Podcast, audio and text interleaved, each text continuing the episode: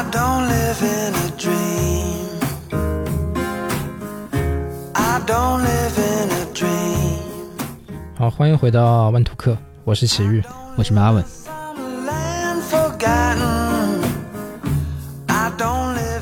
今天我们聊的这个话题就是围绕共享充电宝。就共享充电宝真的这么赚钱吗？针对这个问题，今天有幸请到了前三电一售的运营专家，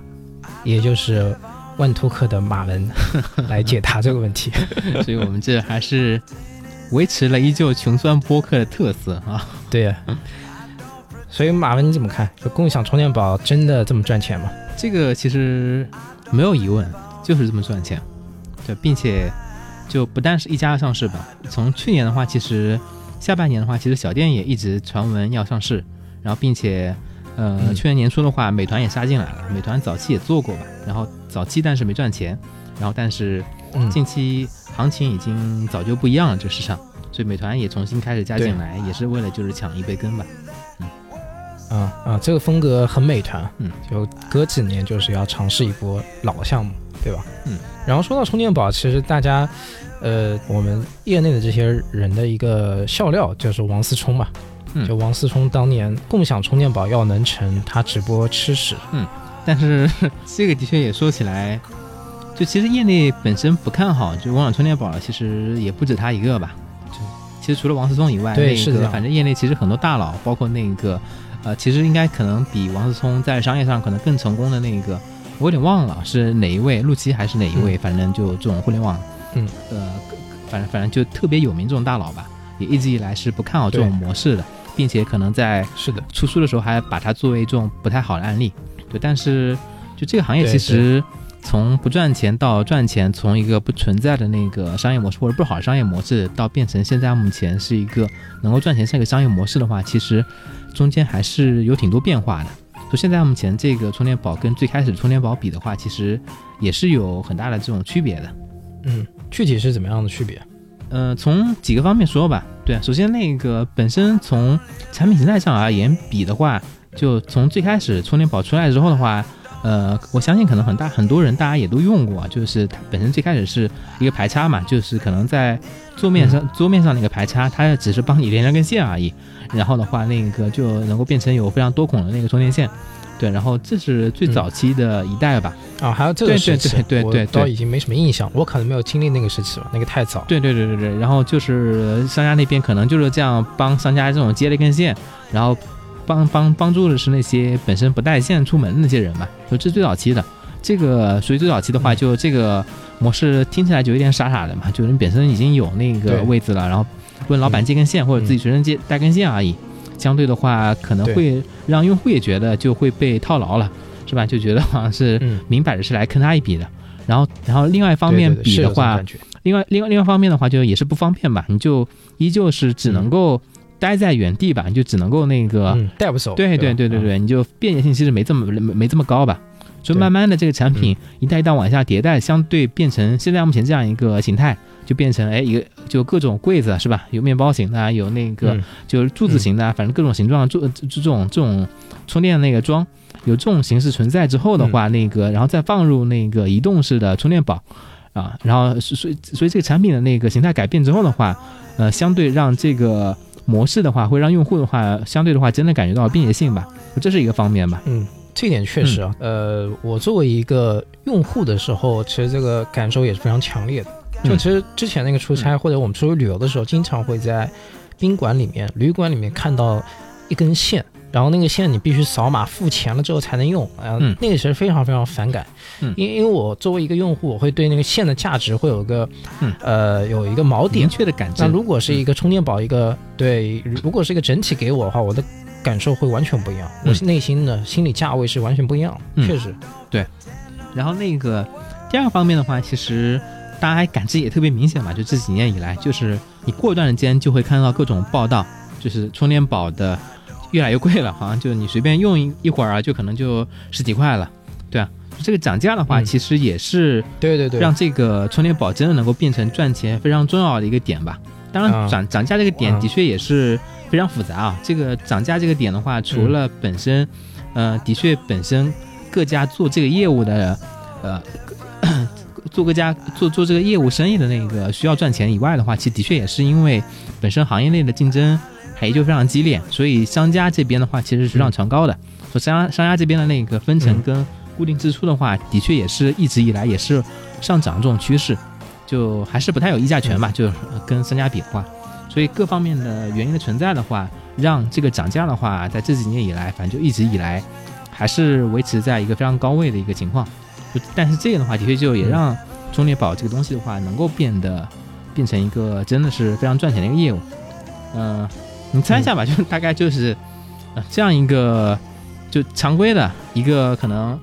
六到六到八口的一个盒子，嗯然后再加上那个充电宝铺满的话，六到八口。啊对对，对，再加上充电宝铺满的话，大概多久能够回本吧？就平均水准的话，我我其实知道一点，这个这个菜有点不公平。好吧，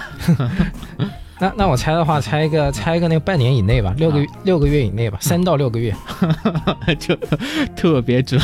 对对对，好像感感觉这个行业没有秘密，对对对没错没错，这个很容易就知道了。对对对，就因为就是首先那个国内首先的确本身真的国内的制造制造业特别给力吧，就是就无论是本身那个啊你造这样一个呃那个。就小小个充电宝就不用说了，就现在目前大家嗯其实市面上也能买到非常多，可能几十块钱的，对，嗯。然后那个以这么大体量的话，那本身可能毫安又不是特别大的话，价格的话就非常可控吧，就是小几十吧。然后再加上那个、相对比较贵的，其实反倒是那个固定的那个充电桩，但固定充电桩的话，其实也就是、充电桩反而贵是啊，对对对啊对对，那两者加起来，其实基本上还是那个可能一千不到，但是的确还是会接近于大几百的这样一个成本。对，但、但是相对的话，啊那确实很便宜。啊，。对对，但已经非常可控了嘛，因为本身的现在目前涨价之后的话，产出是非常高的，所以的确非常平均的水准就是三到六个月就回回本，然后并且使用的周期的话就特别长，基本上三到月 六个月之后回本之后的话，三五年吧，对，呃，那啊。那那也没 那也没这么高吧，就这个行业本身用这一代新的新的设备之后的话，其实也没有这么长的一个时间周期吧。对，充电宝的话，那个也就三年三五年都没有是吧？呃，对对对，就像充电宝的话，基本上可能两年左右的有效期吧。然后，但是充电桩的话，现在目前就不太不太好确定，就还是呃嗯淘淘汰性的周期的话也不太确定吧。但的确就是，就你讲三到六个月回本之后，后面的话就相当于全都是白白赚的了。那这个的话，利润成本的话，就当利利润的话是特别高的一个特别好的一个生意吧。就在目前为止，啊，话说回来，其实那个呃，早期的时候啊，早期的时候确确实实是有呃两股势力的，嗯，就是呃当时其实大家都没看懂这个到底怎么回事，嗯，就甚至可以说那个没一个人看得懂，就后面大家才知道哦，原来这真的是一个那个好声音，嗯。当时甚至还在网上那个掀起了一波风嘛，大家都吵得很凶，嗯。呃，不管是那个产品经理也好，还是投资人。都吵得很凶，嗯包括那个，呃，那个投资人都有两股势力的那个投资人就很不一样，嗯就一个就就认准了这个一定不行，嗯另一个就是笃定了这个就一定行。嗯然后我当时印象里面听到的最有意思的一句话，但是现在来看就没这么有意思。嗯就最有意思是怎么样一句话呢？就当时有一个投资人就特别看好共享充电宝，嗯就他的那应该是朱啸虎吧？啊，呃不是朱啸虎，就就是就是一个普通普通人。普通普通那个投资人、嗯没有不用这么有名，这么有名也不会去讲那个特别干、特别个嗯人的一些那个东西。就没有没有没有，朱啸虎说过很多挺充电宝的话，就是站出来非常明确主动的这种站充电宝的这种话。因为他投了嘛，对对对，他投了嘛，他信这个事情。嗯然后当时听到的，呃，一句话是说，那个就是那个人就非常坚信充电宝一定行，共享充电宝一定行。为什么呢？因为嗯呃，电池科技它是无法在短时间内突破的，甚至在很长一段时间内都无法那个突破的。就现在看，现在我在看这句话，就当时会觉得很有意思。现在我在看这句话就没那么有意思，为什么呢？就就是这个这个就是大家都知道的事情，然后这个嗯不影响这个生意到底啊、好不好嗯，就可能这个生意有更多逻辑是在别的地方，就可能真的是。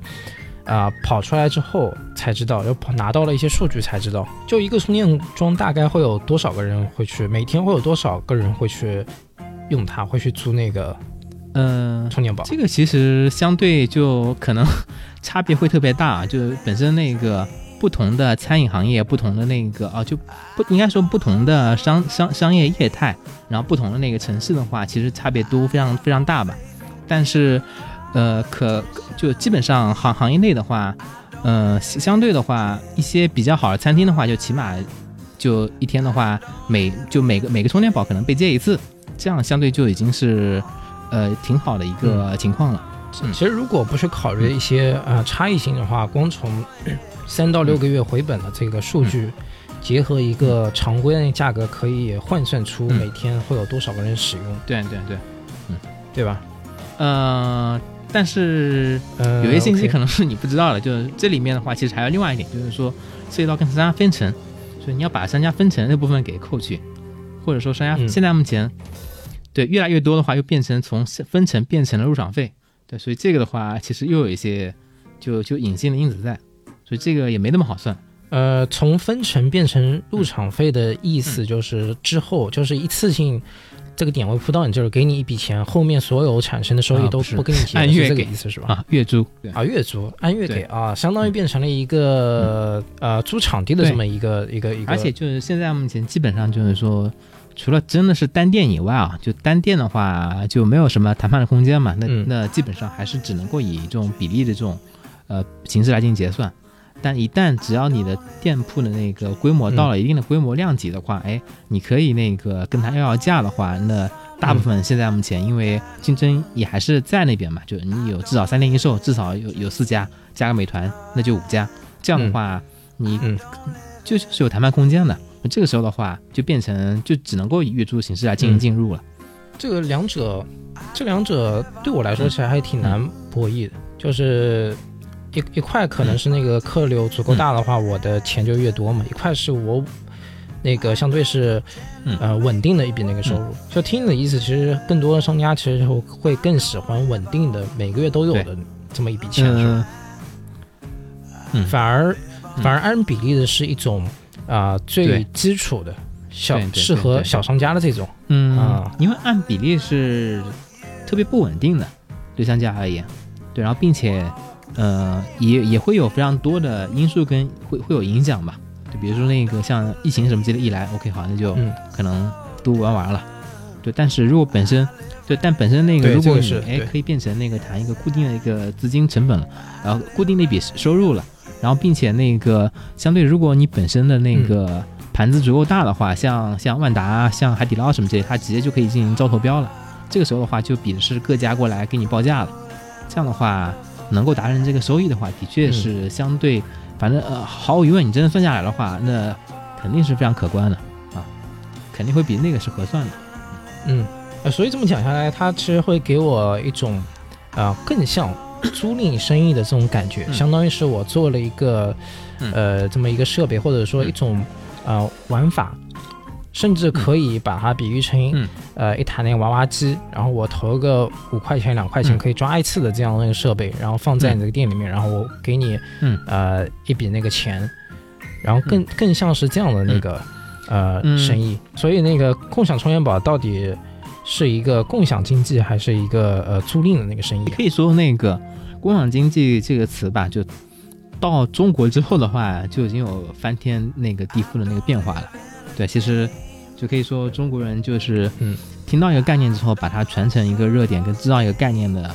这种能力，或者说那个在制造中国互联网领域里面还是特别强的。对，因为早期其实本身共享经济这个词的来源是那个 Airbnb 嘛，是吧？这个是相对真的是最早最原始的一种模式。它这个的话是什什么叫共享？就是说，哎，可能对呃不是就不是一个公司来出一个东西，而本身公司是一个平台，然后那个各嗯所有人大家都可以把自己手上有这个东西拿出来，然后跟别人来进行分享。就这个嗯 Airbnb 就是这样子嘛，是吧？就大家都可以在这个平台来进行注册，你可以把你多余的这个房间放到网上来，然后的话让别人就可以那个来租你这个房间。这个是最早期所谓的这样共享的一个理念嘛。那这个好像也也也就也就是这样对一个，就的确是听起来就特别共享的一个事儿嘛。但到国内之后的话，就是说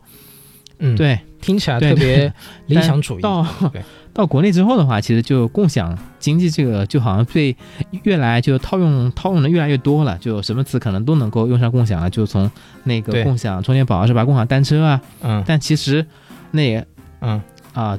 滴滴其实也是，滴滴也用了这个，嗯，对，但是也用这个概念。对对对，其实都特别明显，其实就是那个像单车跟充电宝嘛，是吧？这个呃，毫无毫毫那个非常明确，就是直接是商家，其实就是他生产了一个东西，他把这个东西放摆在你面前然后让你来进行使用，你就是租了租了这租嗯。租了这个公司给你提供这个东西，嗯。对对对，是这样。对。而且就还特别明显一点，就是说到底是经济就就经济还是生意吧，就的确，特别是共享充电宝，其实特别明确啊，就是毫无疑问就是一个彻彻底底的一个生意，因为相对可能经济这个词会更大一些，它嗯就更更注重的是有一些价值的创造在那边，就是有一些新的新的东西能够创造出来。但是生意的话，相对就是非常明确的，你提供一个服务给顾客，顾客花钱来进行买，来来嗯然后买你买你这个服务或者买你这个东西。嗯，对，那是的，充电宝这个其实就特别明确嘛。首先你跟商家那边，哎，你付了钱，在他那边租一个相对于是一个摊位，是吧？然后你又把这个东西，哎，租给那个客户嗯或者卖给客户，客户，然后客户的话，那个哎，就就特别特别清楚的一个事情。就它不仅是一个、呃租赁生意，它还是一个特别好的生意，嗯特别赚钱的生意，对吧？然后其实聊到这儿的话，呃，我我就想那个再衍生一步，嗯，呃，就是共享经济，其实听起来是一个非常理想主义的这么一个概念。就我最早听到这个概念的时候，是说嗯。社会有很多闲散的、嗯。零散的资源，然后这些资源可以嗯。通过一个平台的方式，让它流转起来，然后提升整个社会的那个效率、啊。这个这个就是非常非常理想主义。的。嗯。但是现在来看的话，呃，包括你看那个 Airbnb，、嗯其实现在嗯也变了，你会发现也变了，就是我把我零散的房间空出来，嗯，是没有人会过来的，它的评分会很低，就是它势必会变成一个嗯。规模化的，就是职业化的这么一个事情。嗯。就我必须重新装修，我必须给他提供类似呃宾馆这样的那个服务，然后才会有人过来，才会有一个更好的那个评分。所以也会你会不会觉得那个共享经济这个理想主义本身是不可能被实现首先啊，就是说那个你刚刚所说的那些，大家把闲散这种资源提供出来来进行利用啊什么之类的，但这个其实不但可以套用这个共享经济，其实二手经济的话，其实也是又打这个概念，嗯是吧？二手二手的那个经济的话，基本上也是这么嗯同一套说辞、啊。然后你说这个这套模式能不能够流流通的起来，流流通的流通的转呢？这个其实呃，相对我我我个人的感觉是可以进行。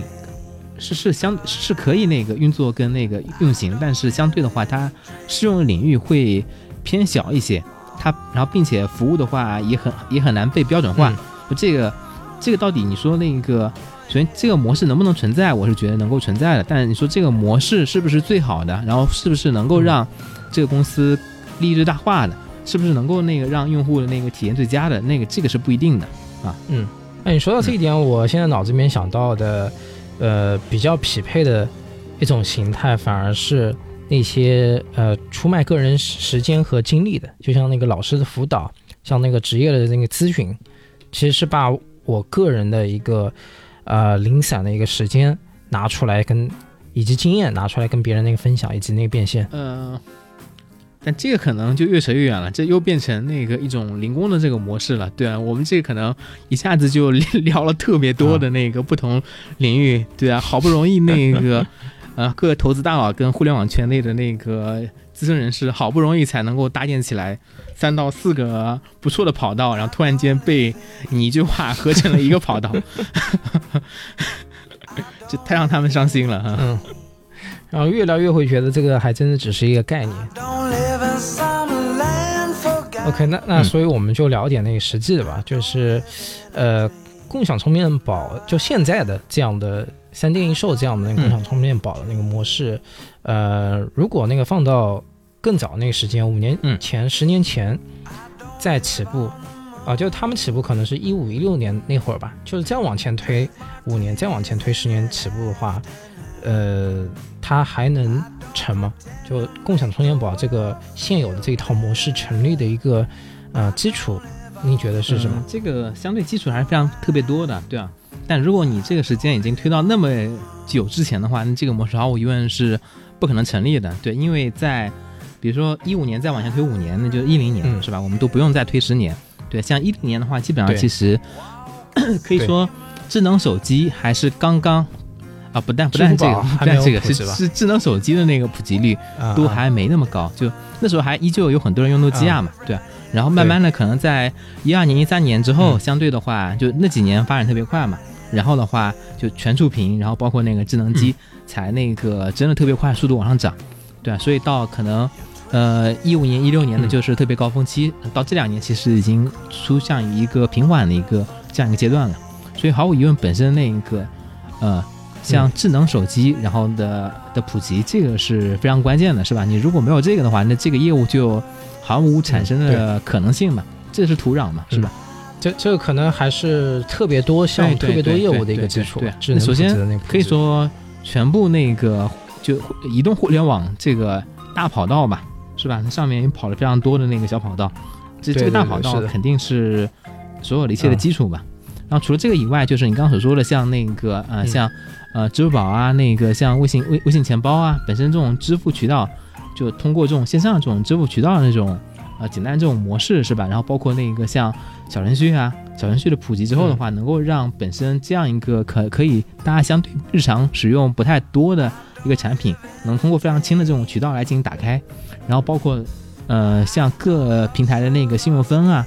然后可以让大家变成能够进行，呃，就免押金来进行试用啊，就是这种各方面的，就一个一个往上加吧，能够让这个业务的话变得特别方便。就如果可能缺一道的话，都会让这个业务，呃，相对更难一些。但这些难加在一起的话，就可能这个业务就很难推了。嗯但是如果把这些跑道跟那个这些点全都加上之后的话，那用户的话的确就是使用起来是非常顺畅的。像现在目前，你就是的确是你平常可能也用不到这样的产品，但是现在目前你就是非常偶然的在外面突然间进行没电了，这时候你只需要那个打开某一款小程序，扫一下，然后这个时候的话，哎，你也不用交押金、是吧？然后就直接使用，使用完之后 OK 好，一还掉 OK 好，就直接那个扣这个费。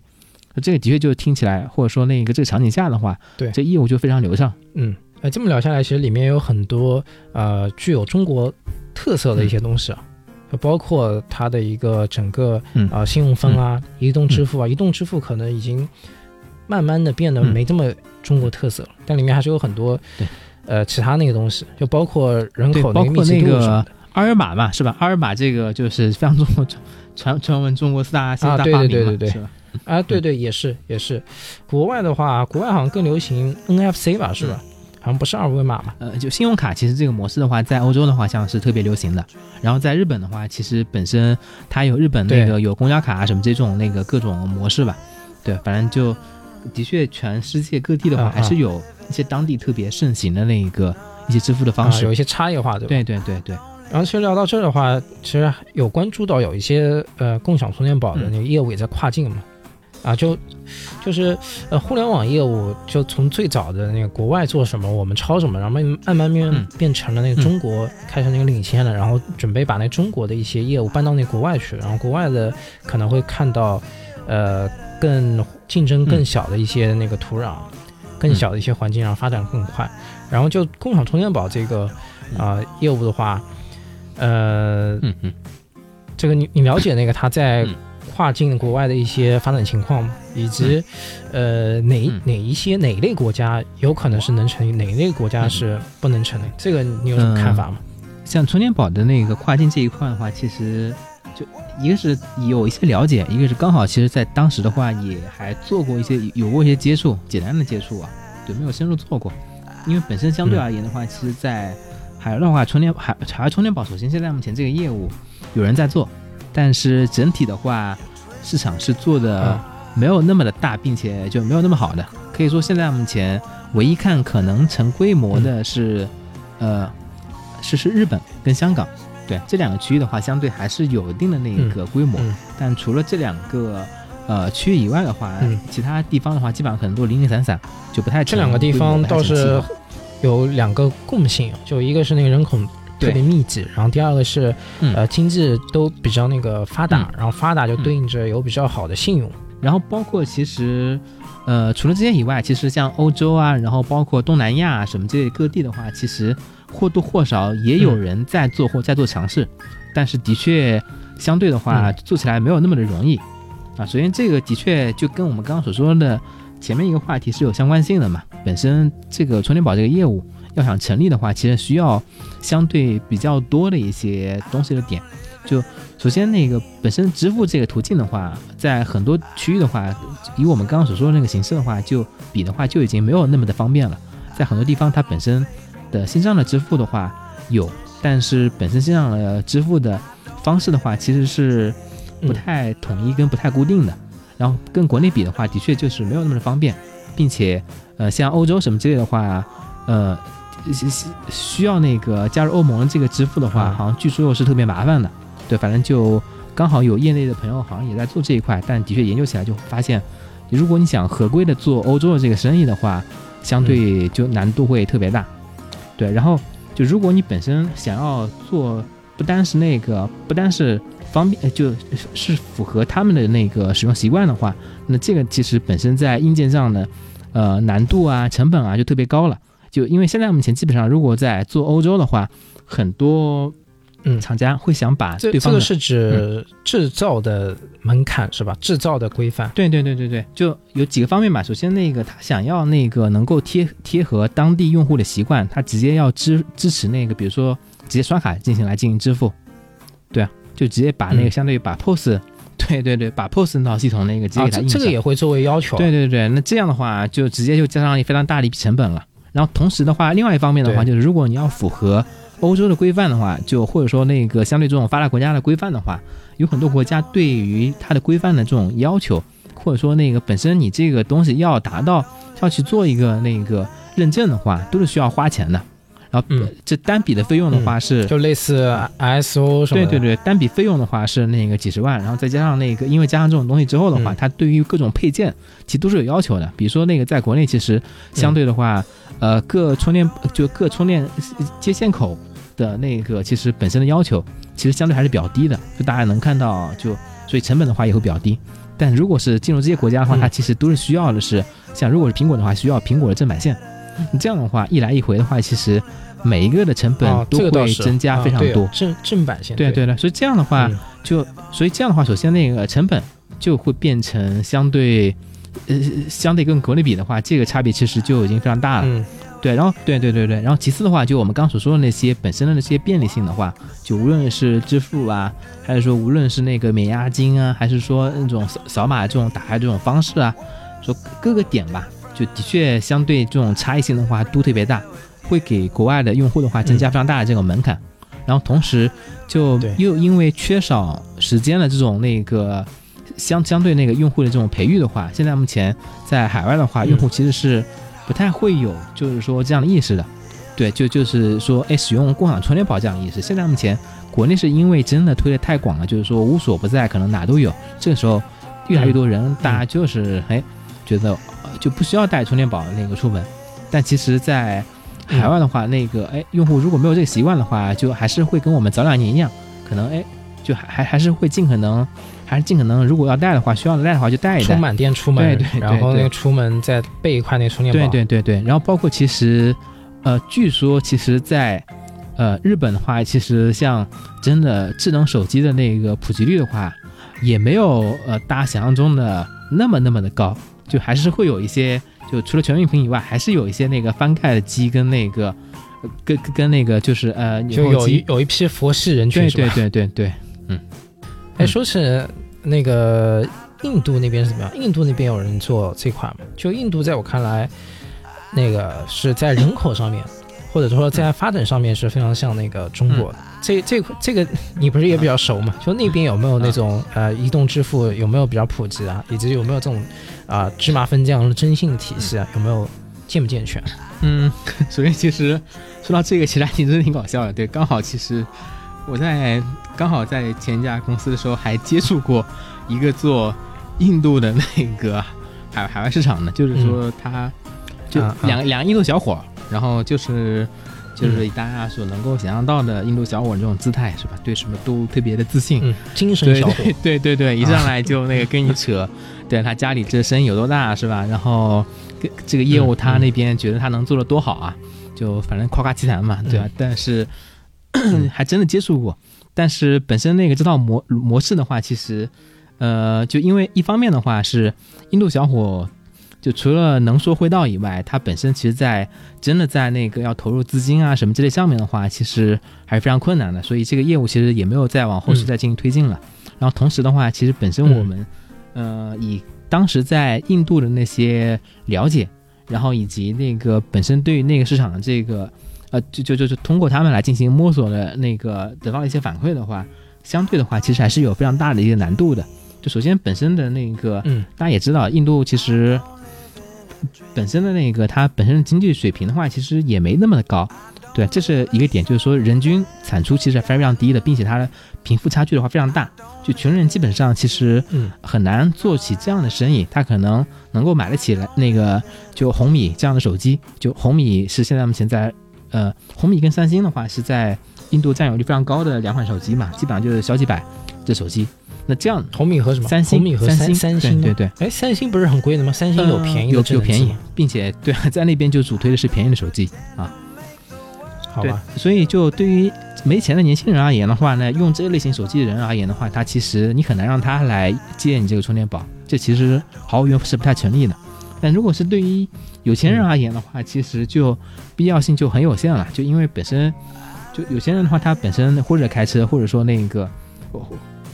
或或者就直接那个哎。让佣人出门买东西啊什么之类的，或者说那个就直接那个打车什么就之类的，会特别有钱，对对对对生活是完全不一样的。对对对对对啊，所以并且他那个可能，呃，生活那个圈子啊什么之类的话，也就相对特别方便。他没有那个特别大的那些场景的话，是需要他长时间在外面，并且可能会经历没电啊什么这种概念的。然后并且以印度人的那个鸡贼跟贪便宜程度的话，他可能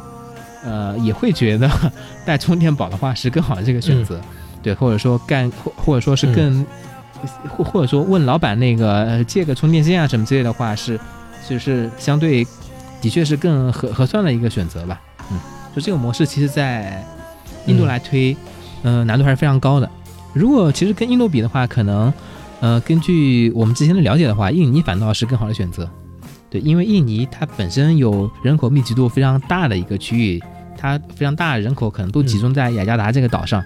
对，然后并且那个当地的话，呃，经济发展程度啊，然后跟那个法那个华人的那个比例啊，都会更高一些。所以印尼的话，印尼雅加达的话，其实是一个就在当时而言的话，非常明确，就是跟印度比的话是更好的选择。那所以那个听下来之后啊、感觉整个跨境难度是非常非常高的。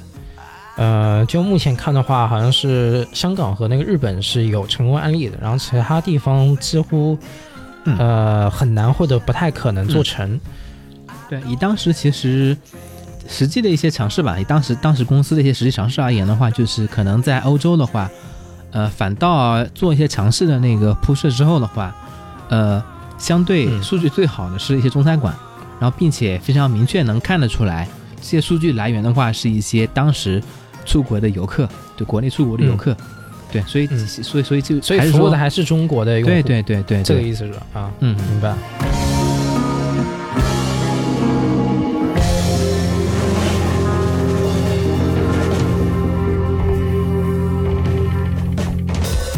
OK，然后接下来的话，我其实想聊一下一些小的那个东西啊，因为在网上会看到一些呃奇奇怪怪的那个信息，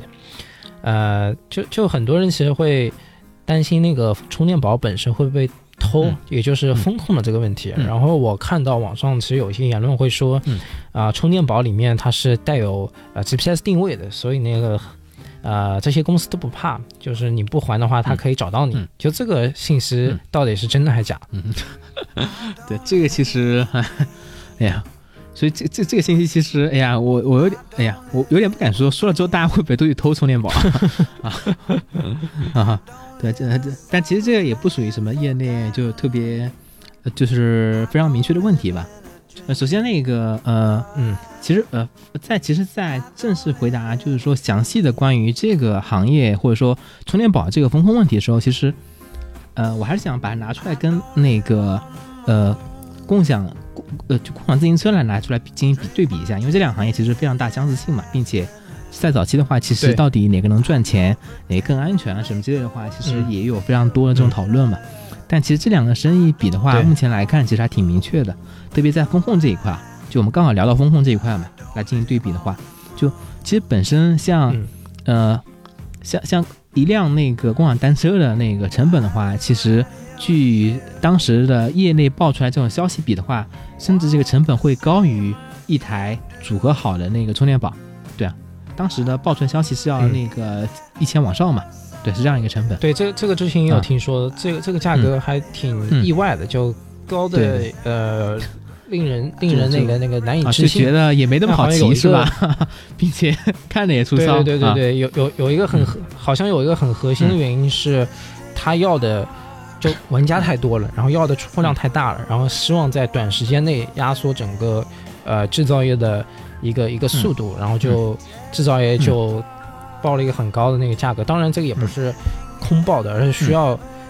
这个价格才能制造出来，好像是有这么一个呃因素吧。因为平时自己作为一个普通消费者去买辆这样的呃这么小的。这这个应该几寸？十六、十八寸那个自行车，就是一般那个自行车也没这么贵嘛，也就呃一两百，甚至还要更便宜。嗯 OK，但在那个首先那个在风控上啊，首先两者的环境其实还是有非常大的差异的。共享充呃共享那个自行车基本上都停在那个街头路口嘛，是吧？大家这也能看到，并且呃，这个嗯其实大家每天呃，就是说你真的想要防范它那个被偷啊什么之类的话，所以的呃，其其实难度还是还是非常高的，就依旧在在这个资准上的话，其实共享充电呃就共享自行车的风控跟那个丢车跟资损率的话，其实是非常高的，对啊。但是本身的像共享充电宝这样一个东西的话，其实本身的场景的话差别非常大，它在商它基本上都是跟商家进行合作的，它会放在商家的那个、呃，基本上放在柜台上。啊，并且是非常明显的柜台明显处，是吧？大家很多都能看在像收银台呀、或者说在商场的那个中心啊这种区域来进行见到它。是的，对，所以本身两个场景的区别的话，其实让本身共享，首先那个共享充电宝的话，它本身的那个就是说，呃，场景的那个风控的那个风风险度的话，其实会降低非常，就呃降低非常多。对，首先这所以这是第一个点，嗯然后第二的话，就本身那个你说这个呃设备内到底有什么样的芯片啊什么之类的话，这个其实是在一代代进行迭代的。对，就据我当时在业内的时候的一个明确的情况的话，是本身在充电宝这样一个非常小的那个充电宝内的话是不存在的，因为它本身的造价成本其实非常低，就小几十。这个时候的话，其实本身，嗯并且就以前面我们分析来看嘛，就是以它的那个回本周期来看的话，它可能就如果单独只说这样一个宝的话，那它其实回本真的太快了。所以所以的话，它不太那个、就在这样一个宝上的话，其实不太会花更多的心思。但本身的那个充电桩上而言的话，它是有对应的那个连一些，它需要来进行一些联网的进行操作嘛，就它是需要那个有一些四 G 芯片的。那这个四 G 芯片啊，那包括那后续的话，其实也会在这个呃后续的话也知道在那个充电这个桩上的话是有做这种 GPS 这种进进行操作的，因为这个对一呃有刚我们第一部分聊的部分而言的话，也说过了，这个部分其实对于呃公司而言，其实反倒是成本非常大的一个部分。对，所以这对于这个部分的话嗯是有对应的这方面的这种监控的。而保这个的话，是因为本身现在目前，呃，除了我们刚刚所说这个点以外，还有最重要的点是现在目前的合作模式跟现在目前的免押这个模式下面的话，因为本身的话，就其实本身你想要绕过，啊真的要绕过押金，然后那个并且绕过那个呃绕过那些就是。呃，征信平台绕过那些给你提供那个就是信用分服务的那平台的话，想要来进行赚，就来借一个充电宝的话，其实也是没有这么容易的。就除非你真的是就会产特别多，是吧？你搞定了一系列那个对应的账号，然后这个时候的话，你通过这种账号的话来那个，并且这账号里面全都是没钱的，然后再来那个刷这个手机。但是这个的话，其实成本特别大，然后并且就就就相对的话，如果出这听起来已经不太可能。对对，如果出现做做这样的黑对如果有出现就是这这么就是严重的问题的话，其实这个时候的话是可以跟那些支付平台来共同来进行追责的，并且对于这样的灰产的话，其实这样的灰产的话本身呢，其实呃犯呃就可以说那个犯了罪的话，其实也是挺重的，对啊，所以的话其实就有点对，就有点感觉杀鸡用牛刀，就是你就 就的确是有点犯不着。所以就刚刚针对那网上那个回答，就网上出现的那种说法的话，其实，呃，还是就是有一些就旁观的眼光来看吧，就可能对这个业内的话，其实本身的整体的，无论是业内的生态，还是说本身的这个实际那个对应的价值啊、玩法啊，都是没有那么了解，对，还是会有一些出入。听起来会让我感觉就是实际上很多蓬勃的业务并没有那么多的啊、高科技，而是大家都在追求一种更具性价比的解决方案而已。然后有一些东西就是呃绕不过的，或者绕过的可能性非常低，就低到已经可以呃换算成一个对对对 ROI 它是正的，就可以忽略了。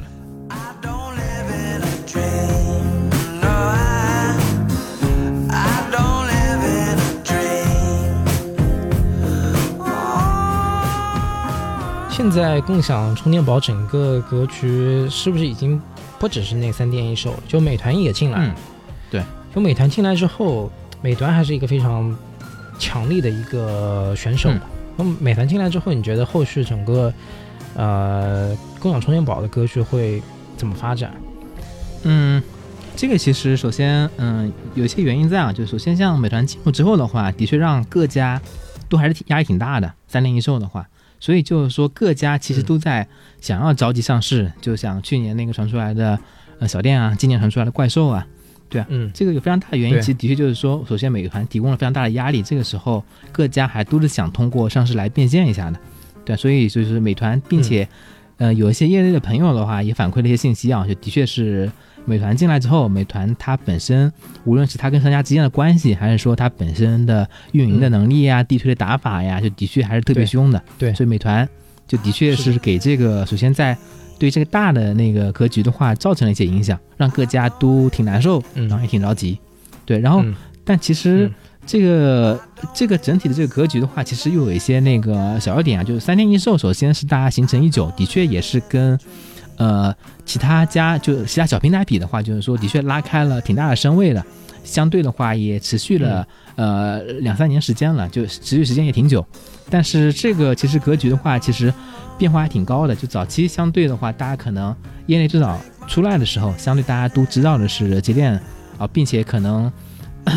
因为那个啊，就陈陈欧嘛，是吧，也自带一些流量，然后包括跟王思聪吵架啊什么之类的，对对自己代言对对对，所以的话，的确就是说，在早期的话，就市场占有率也挺高的。但是在后续的话，的相对的话，其实反倒是怪兽跟小店的话，相对的那个，呃，在市场上的话，逐渐打打那个就竞争的过程中的话，相对会更强一些。特别现在目前而言的话，嗯呃，基本上可以说在公开第三方的一些报告中的话，怪兽基本上还是业内比较明确的，就排在比较前面的那个。但是其实嗯业内其实相对的话，呃，就这个这个这个行业还是不太一样的。就相对的话，就因为现在目前真的的确太成熟了，业内无论是就嗯充电宝本身的解决方案，还是说本身这一套软件跟系统的解决方案，甚至连人员的管理的那个解决方案，就国内的话都有非常多家的话能够提供一整套的完完整打包这种解决方案吧。所以，呃并且就是说这个，所以这个业务的话，其实本身的门槛并不高。它本身我们呃刚刚最早期其实也说了，它其实就是一个非常简单的这个生意。你把东西做好了之后，跟商家谈，谈好了之后，你放到他那边，OK 好，别人来借就产生流水。你定一个价格，OK 嗯好，这个价格合理，并且那个你选这商家足够的好，最后就能产生一个正向的流水。所以这个其实本身的这套生意的话，就除了这三家以外的话，其实还依旧有非常多的那个小的玩家也在那个还在，其实在国内可能各地的话，一些小的城市啊，甚至那个占领了一些小的这种区域啊，或者占领了一些小的场景啊，就比如说他一些跟一些酒吧什么这些这种连锁的关系特别好啊，也能够玩得转。就嗯这个其实就是说，这个嗯也存在一些小而美的那些商家，也能够依旧在这个领域内的话，跟那些头头部那个通吃的那些东呃市场比的话，呃，相对的话会让这个让这个生态的话会更好一些。听起来也会让我感觉那个头部通吃的也不能做到真正的那个通吃，就是下面的有很多小的选手活得很好，也干不死他们，因为他就活得很好。嗯，对，但这个就是说，相对还是一个长期持久的一个事情嘛。就本身可能如果真的是一些小城市的话，呃，大佬们可能也没有那么在乎的话，相对就慢慢的也活着了。但是如果针对了一些相对比较明确的一些呃场景的话，那可能大佬们慢慢杀入的时间的话，也会也会持续的进行杀入吧。而且并且就是说，随着美团的加入，美团因为在其实，在小城市的话，其实反倒是比较有优势的一个地方。就美团一直以来，其实，在小城市有些特殊打法的。就之前跟饿了么什么之类拼的话，其实也是因为它在小城市的呃本身的这种执行力跟运营方式的话特别到位。对，然后所以的话，并且美团加入之后，给其他几家的那个竞争的压力的话，其实也很难说吧。就是小的到底哎能够持续活得多好啊，也不知道那个这些区域内的话，那些呃区域内的关系，小城市内的关系的话有多牢靠吧。嗯，OK，就只能说现在目前而言，这个行业的生态还依旧是比较均衡，有头也有尾。然后相对的话，哎，大佬有大佬的玩法，然后新来的那个玩家的话，给这个行业造成造成了一些压力，跟造成了一些紧张感。但是也，也依旧存在了一些那个小而美的一些玩家。嗯，OK，呃，那讲到这儿的话，最后做一个大胆预测吧，就是说，呃，你对这样的那个业务的未来是怎么看的？呃，比如说那个怪兽或者呃小店上市之后，你觉得可以或者值得去买他们的股票吗？嗯，这个其实比较难说啊，就各家可能其实在国内上的话，就还是算创业板或者说那个科创板，对，然后但本身的那个呃盈利性的话，其实毫无疑问还是还挺还是挺 OK 的，但是说现在目前其实嗯不太确定是一个是它具体价格是多少。对，然后相对的话，嗯其实国内的大部分在 A 股上市的，可能 A 股上市的那个 A 股上市的互联网公司的话，相对价格相对还是会偏高一些的。但这个其实是一个不太好的现象。如果它真的那个就那个呃就就就倍率太高的话，就不是一个好生意了嘛。然后其次的话，就这几家的呃这几家的，其实现在目前其实还存在挺大的问题，就是说呃对于它到底未来有多好，其实这个前景上而言的话，嗯，大家应该相对而言的话，都是对于它的未来的估值，对于它天花板的那个看法的话，都是没有那么高的。这个其实也是各家嗯相对有一些紧张的点所在。所以就据我所知的话，各家其实除了充电宝这块哎非常赚钱的这块业务以外的话，都会做一些其他新业务尝试。对，就可能每年都会搞点新的花样嗯，但不一定能能够那个最终到底能不能成功的话，现在目前也是未知数啊。但是所以所所以相对到底值不值得买呢？对这个可能，呃，我个人会觉得偏保留意见。嗯，OK。